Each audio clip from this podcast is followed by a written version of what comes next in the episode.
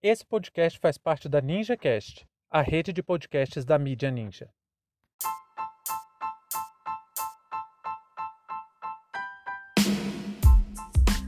Justiça Militar. O governo apoia que civis sejam julgados por militares. Sejam bem-vindos e bem-vindas ao seu plantão informativo com análise e opiniões a partir de uma perspectiva histórica. Eu sou Arnaldo de Castro, em conjunto com Brenda Salzman, e hoje é dia 21 de junho de 2021.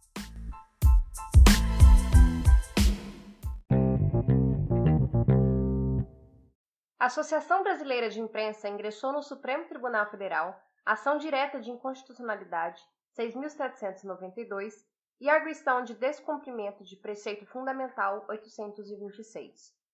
Ambas buscam garantir o direito à liberdade de expressão e a proteção dos direitos da imprensa para exercer suas atividades sem interferência autoritária de qualquer instituição ou pessoa.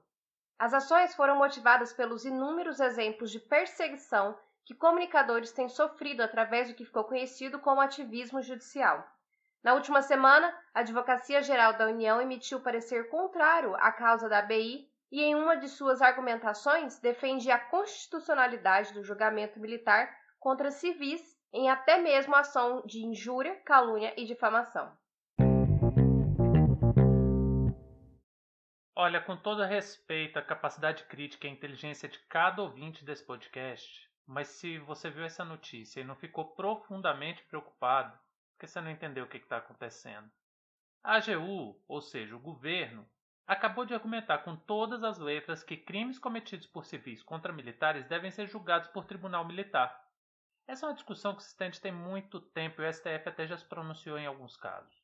O conflito é o seguinte: o Código Penal Militar prevê que a lei militar também se aplica a civis mesmo em tempo de paz se o crime for cometido contra as instituições militares. Isso abre um precedente extremamente preocupante para a democracia. Isso fica ainda mais grave porque estamos falando da possibilidade de jornalistas, é, blogueiros, colunistas responderem por suas, por, por suas investigações e opiniões em tribunais militares. E se você está achando que a gente está falando aqui de jornalista como Reinaldo Azevedo, Ricardo Noblar e outros grandes meios de comunicação, você se enganou completamente. A argumentação da ABI foi motivada por assédios judiciais que pequenos blogueiros, sites de notícias, jornalistas independentes e até mesmo produtores de podcasts e vídeos no YouTube podem estar sujeitos à justiça militar caso atentem contra a honra das instituições militares. Veja bem, o que eu estou dizendo é que só o fato de emitir uma opinião sobre os privilégios das Forças Armadas, como suas aposentadorias e outros penduricalhos, pode render uma ação por danos morais. Eu não vou ficar aqui desmontando a argumentação da AGU, porque já tem muito jurista de bom calibre fazendo isso. Eu quero aqui observar o problema histórico que nós estamos passando. E muitas vezes, quando eu falo problema histórico, fica parecendo que eu estou falando só de contação de história. Não. Eu estou falando de método. Estou falando daquilo que a história realmente é uma análise crítica de eventos humanos no tempo. Presta atenção. O direito brasileiro sempre sofreu uma crítica muito severa porque ele é altamente normativo. O que isso quer dizer? Tem lei para tudo. Nosso ordenamento jurídico é muito pouco consuetudinário. Quando a gente começa a estudar direito, essa é uma das críticas mais sagradas, porque a maioria entende que quanto mais lei, mais norma, mais lentidão vai ter. Falando bom juridiquês, mais morosa se torna a justiça. O problema é que essa crítica parte de uma visão extremamente eurocêntrica, baseada na tradição europeia, sem levar em consideração os valores, as atitudes, a cultura da nossa sociedade. Olha, sabe o jeitinho brasileiro? Pois é, isso para mim não é um defeito, é uma condição linguística e cultural do Brasil. E é por isso que eu afirmo sem medo de errar que nossos advogados e juristas, sem sombra de dúvida, estão entre os melhores do mundo. A capacidade argumentativa e de distorção de uma lei é assustadora nessa galera. É por isso que se justifica esse direito extremamente normativo. No Brasil, se cada pingo no i não tiver colocado no lugar, se uma vírgula estiver fora do lugar, aquilo abre margem para interpretações que muitas vezes causam injustiças. O que, que eu quero dizer com isso? A nossa legislação é assim. Você tem regras que funcionam bem, desde que a sociedade como um todo, principalmente as instituições, estejam dispostas a agir com profundo espírito democrático. Quando você tem leis vagas, que cabem interpretações diversas, se abre precedentes perigosíssimos. E é precisamente disso que, que nós estamos falando, é isso que a gente está vendo acontecer. A discussão sobre a justiça e o direito militar é um dos maiores empecilhos, é talvez a maior pedra no sapato que nós temos no Brasil. Isso porque a Constituição de 88, com, com a consolidação da nossa Constituição cidadã, a discussão sobre a ditadura militar acabou colocando aquela experiência brasileira da ditadura como se fosse só historinha. Gente, talvez a maior contribuição que a história pode dar para quem gosta de dar usos para a história é exatamente reconhecer as mudanças e permanências ao longo do tempo. E aqui eu vou dar uma dica para as pesquisadoras e para os pesquisadores em história. Existe uma lacuna nos estudos sobre ditadura que é exatamente as permanências jurídicas e políticas daquela época. E nós estamos sofrendo com isso hoje, agora. O Código Penal Militar adotado no Brasil é de outubro de 1969. Sabe o que isso significa? Deixa eu te explicar. É uma lei feita em um período em que a ditadura se esforçou para fazer as mais duras leis contra opositores. Em 13 de dezembro de 68 veio o artifício mais lembrado por todo mundo, o famoso AI-5.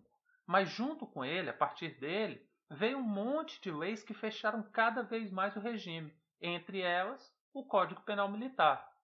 A permanência dessas leis eh, tem três causas que eu considero as mais importantes.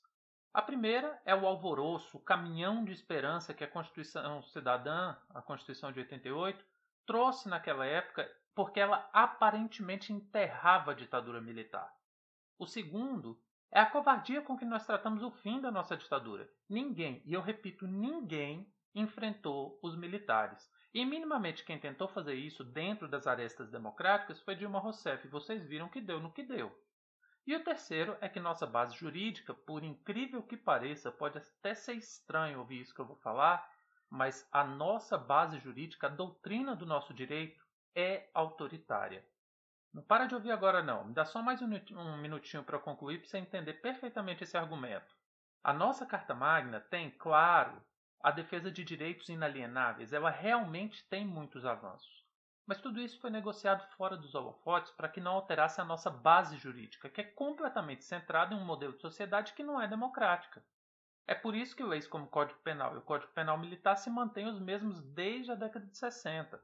Nossa Constituição é muito avançada na defesa de direitos políticos, mas ela abre brechas interpretativas no âmbito civil, penal e militar que são extremamente antidemocráticas, e as ferramentas jurídicas que o bolsonarismo está se valendo hoje são exatamente essas permanências ditatoriais que precisam acabar urgentemente. O exemplo mais crítico disso que nós estamos falando, isso que a gente está vendo acontecer, é o uso da Lei de Segurança Nacional, que, mesmo que esteja dando seus últimos suspiros agora no Congresso Nacional, ainda é uma lei no Brasil. Eu só estou tentando chamar a atenção para o fato de que o Brasil não pode contar com sobrevivências de artigos caducos de uma ditadura que envergonha a memória brasileira. Porque para que essas leis não sejam usadas, nós temos que contar que sempre vamos ter no governo pessoas com espírito profundamente democrático, tanto na presidência, quanto no Congresso, quanto nos tribunais e até mesmo dentro das Forças Armadas. Bom, eu acho que não preciso dizer que não dá para contar com isso, vendo o que nós estamos vendo acontecer. Ainda mais agora, vendo a AGU em completa sintonia com o espírito autoritário do Bolsonaro, passando a defender a permanência de uma lógica autoritária das nossas leis. Fim de papo.